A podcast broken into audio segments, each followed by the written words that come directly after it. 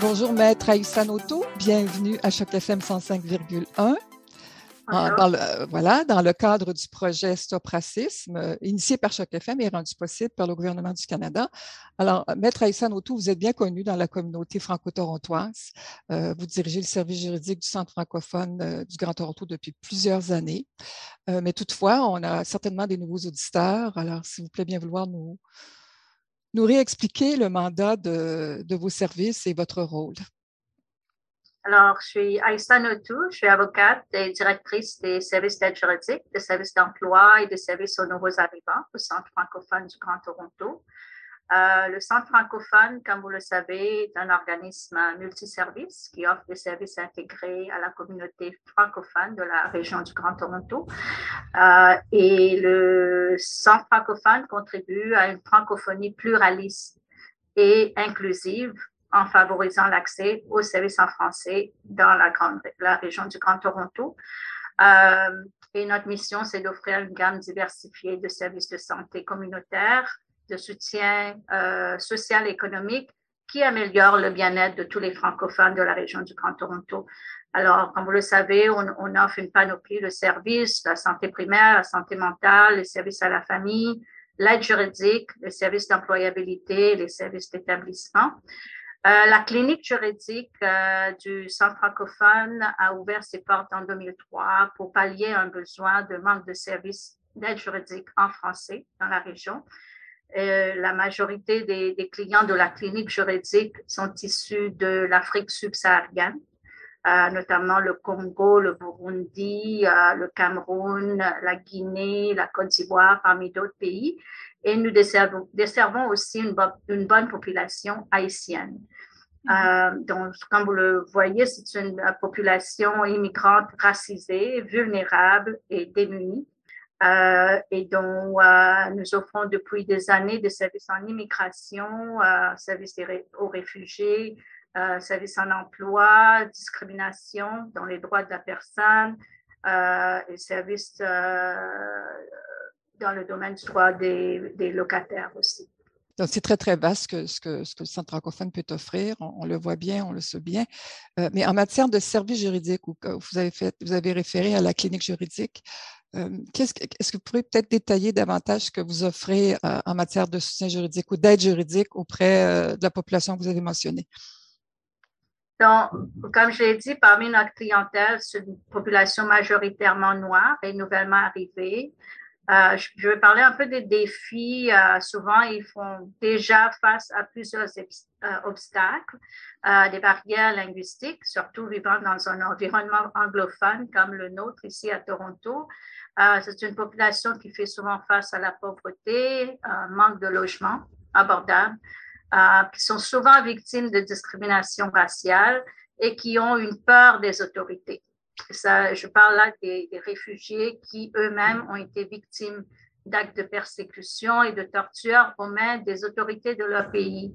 Alors, souvent, on rencontre des clients qui nous disent en traversant la rue, ils ont vu un policier, puis aussitôt qu'ils voient le, policier, ils courent dans le sens inverse. Et ça, c'est parce qu'ils euh, ont eu une expérience très négative dans leur pays concernant le, les autorités. Euh, dans le cadre de notre travail, je vais parler un peu du racisme, hein. dans le cadre de notre travail à la clinique juridique, on a souvent des clients qui souffrent beaucoup d'injustice, euh, que ce soit au niveau de logement, au niveau de la police, au niveau des écoles, même au niveau de leur expérience avec la Société d'aide à l'enfance. Euh, et quand je parle de nos clients, je parle de nos clients majoritairement immigrants et racisés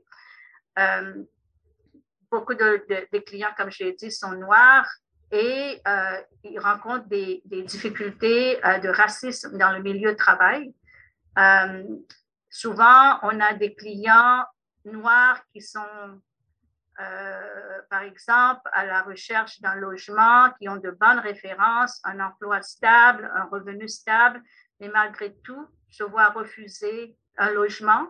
Et pourquoi? C'est parce que le propriétaire n'aime pas la couleur de sa peau et dont là, ils viennent chez nous demander des services parce qu'on veut étudier s'il y a une possibilité de faire euh, une demande euh, euh, au tribunal des droits de la personne basée sur la, discrimination raciale.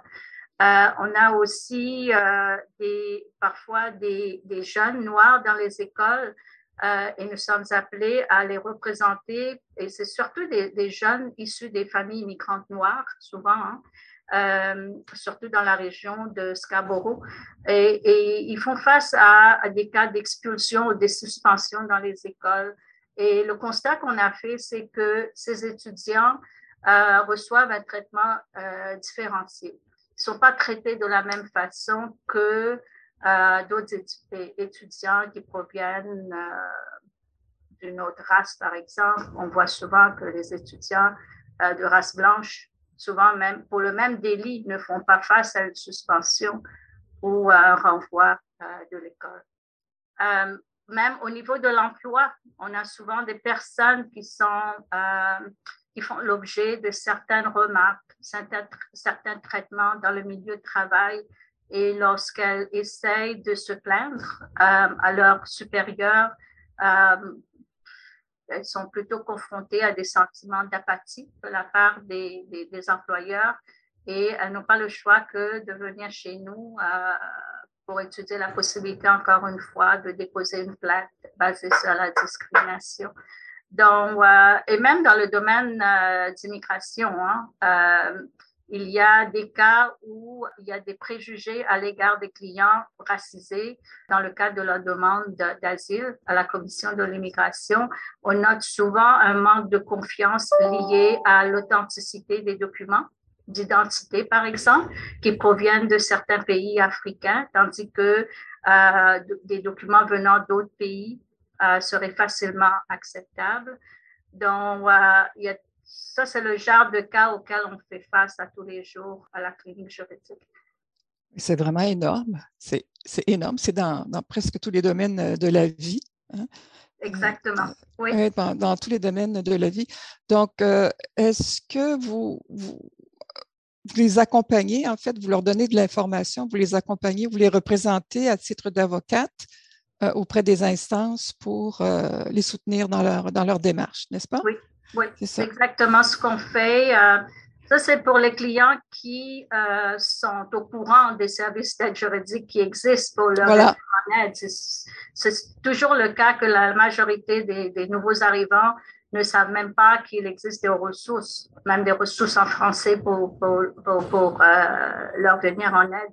Mais pour ceux qui viennent chez nous, oui, comme je dis, le le domaine du droit de l'immigration et des réfugiés, c'est quelque chose, c'est un des, domaines euh, où l'on pratique le plus chez nous. C'est à peu près 75 à 80% de nos dossiers.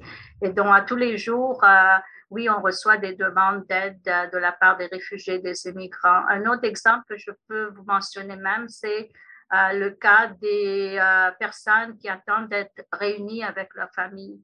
Mm-hmm on a beaucoup, beaucoup de clients qui proviennent de l'Afrique, euh, surtout l'Afrique subsaharienne, comme je l'ai mentionné. Et le délai de traitement des dossiers de réunification familiale, c'est beaucoup plus long que dans les autres euh, bureaux de visa. Par exemple, euh, quelqu'un qui parraine son époux qui vit en France, si vous regardez le, le site du bureau de visa en France, le délai de traitement peut être de six mois ou neuf mois mais quelqu'un qui attend d'être réuni avec son époux et ses enfants, disons, qui, sont au Congo, peut attendre jusqu'à deux à trois ans. Euh, donc, c'est des problèmes sur lesquels on travaille à tous les jours. Euh, on essaie de transiger avec les bureaux de visa, on transige avec même les bureaux des députés afin de, de, faire accélérer le traitement de ces dossiers, toujours dans le but de faire réunir euh, cette personne avec les membres de sa famille euh, qu'il n'a pas vu depuis deux, trois ans. Donc, euh, euh, c'est vraiment dur d'avoir traité des dossiers pareils. Oui, et j'ai l'impression, enfin, j'ai cru comprendre que c'est la même chose pour Haïti aussi. Haïti aussi, définitivement, oui, le délai de traitement, c'est très long comparé aux autres bureaux de visa. Parce que souvent. En fait, j'allais dire, c'est notre voisine. Hein, C'est beaucoup. Exactement. proche, va loin, ouais, ouais, c'est beaucoup plus proche que l'Afrique quand même.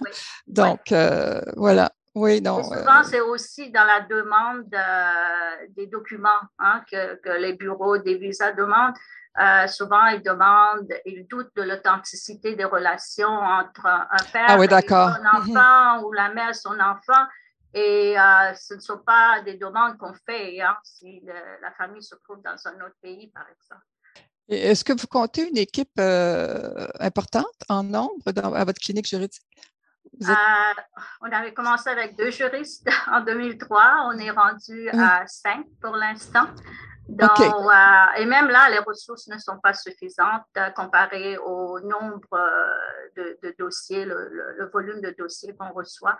Souvent, il faut qu'on fasse quand même un tri parmi les dossiers. Il faut qu'on priorise les dossiers qui, qui, que nous acceptons, dont les ressources, même si on est à cinq avocats, ne, ne sont pas suffisantes, je dirais.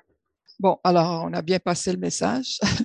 Et puis, euh, donc, en fait, euh, vous avez mentionné aussi que vous avez, vous avez parlé de Scarborough. J'ai vu dans les nouvelles qu'il y a un nouveau bureau, là. Vous avez un nouveau euh, point de service. Est-ce que ça comprend une clinique juridique aussi? Est-ce que ça comprend. La clinique va offrir des services là sur rendez-vous. Donc, on n'est pas là cinq jours sur cinq. Euh, par contre, nos, euh, nos, services sont accessibles. Donc, s'il s'agit de donner des conseils, on est là cinq jours sur cinq. Euh, par contre, s'il y a des demandes de rendez-vous, là, un avocat va se présenter une ou deux fois par semaine, mais les services juridiques sont accessibles et disponibles à, notre euh, bureau de Scarborough, oui. Et euh, on a même euh, procédé à une étude des codes postaux de nos clients et la majorité se trouve à Scarborough. Oui, voilà, c'est pour ça que je mentionnais Scarborough. Une population immigrante et assez importante, oui. Mhm. Très importante, mhm. qui ont vraiment, vraiment un besoin d'accéder à la justice en France. Et une population francophone, en fait. Exactement. Oui, tout à fait, basé, basé à Scarborough. Est-ce que vous pouvez nous mentionner ou citer quelques-uns des partenaires avec qui vous, collaborez euh, en rapport avec vos, votre clinique? Euh, nous collaborons, euh, tout d'abord, on collabore avec, par exemple, d'autres cliniques juridiques. Souvent, ce sont des cliniques anglophones qui reçoivent des cliniques francophones. Mm-hmm. Alors, les cliniques juridiques qui sont financées par l'aide juridique sont euh, sont nos partenaires, mais on travaille aussi avec les organismes euh, communautaires, par exemple euh, Oasis Centre des femmes, comme vous le mm-hmm. savez. Mm-hmm. Oasis est un organisme qui offre des services aux femmes immigrantes qui sont victimes de violences. et on vient de recevoir le financement de Justice Canada pour le poste d'une avocate qui va offrir des services aux victimes de violences sexuelles et de violences conjugales. Alors, euh, au fait, j'avais une rencontre avec euh, la directrice euh, générale d'Oasis ce matin sur la collaboration, étant donné qu'elle dessert une population très vulnérable. on a même discuté d'avoir notre avocate dans leurs locaux une fois par semaine pour mm-hmm. rencontrer les femmes qui sont victimes de violences, parce que la confidentialité et la confiance d'habitude sont deux, deux, points importants pour euh, les, les, personnes qui sont victimes de violences. Euh, on collabore aussi avec euh, Franco Queer, on, organise des ateliers. Euh, on travaille avec Taibou, euh, qui est le mm-hmm. centre de santé communautaire qui dessert juste la population noire à Scarborough. Mm-hmm. euh, et on travaille aussi à l'interne avec les divers groupes du centre francophone, par exemple, nos travailleurs qui travaillent dans les écoles avec les étudiants euh, nouvellement arrivés au Canada et leurs familles, à leur donner de l'information juridique juste pour les outiller à, à, prendre en charge leurs problèmes si jamais ils, font face à, des problèmes d'ordre juridique. Euh, mais euh, on, a plusieurs partenaires euh, communautaires avec qui on travaille. On a Retraite Active qui est dans la région de Peel et qui représente les aînés et on a, on a fait des ateliers là comme sur les testaments, la procuration, des sujets très importants. Euh, donc, pour nous, la collaboration avec les, les, organismes communautaires est très importante, surtout qu'il y a des groupes sous-desservis et euh, non desservis. Vous voyez, comme les aînés, les jeunes, euh, la population euh, LGBTQ+, ce sont des populations vulnérables qui doivent nécessairement avoir accès à l'aide juridique dans leur langue, en français. Oui. Et en plus, qui sont en situation minoritaire. Exactement. Voilà. Donc, en fait, ça vous permet d'avoir accès à ces populations-là à, travers vos partenariats avec les différents, les différentes, euh, les différents organismes que vous avez mentionnés. Oui. Euh, alors, euh, est-ce qu'il y a d'autres initiatives que vous aimeriez mentionner? Nous avons lancé, comme j'ai dit, on vient de recevoir le financement dans la violence faite aux femmes. On va travailler aussi avec le Centre francophone a reçu du financement pour un projet de lutte euh, contre euh, la traite des personnes qui souvent euh, affecte les femmes et les filles. Donc, on va travailler de concert avec eux, aller dans les écoles, sensibiliser les filles. Il y a le sujet de cyber-intimidation aussi, cyber-violence. je parlais à la direction d'Oasis ce matin. Elle me disait que le sujet de cyber-violence a vraiment été accentué durant la pandémie avec les femmes qui sont restées à la maison euh, et qui se font menacer en ligne à travers des relations amoureuses qu'elles ont développées.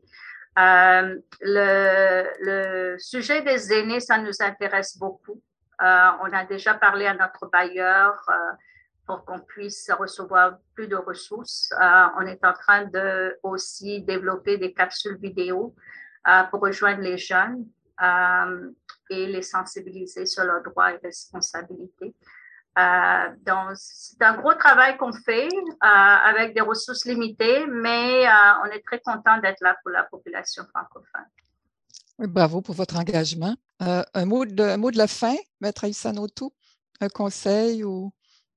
Ben, moi, je dirais que euh, pour, ce qui est des problèmes, que les enjeux, les défis et les problèmes que j'ai soulevés, qu'il euh, est très nécessaire de sensibiliser les instances gouvernementales aux défis auxquels font face euh, les nouveaux arrivants à accéder à la justice et qu'il serait très important de développer des stratégies et des actions qui ciblent directement les immigrants francophones dans le, dans le système judiciaire. Mhm. Merci beaucoup, Maître Aïssa Notou. Au plaisir de vous retrouver le 17 mai à notre forum sur la justice. Merci beaucoup. Au revoir. Au revoir.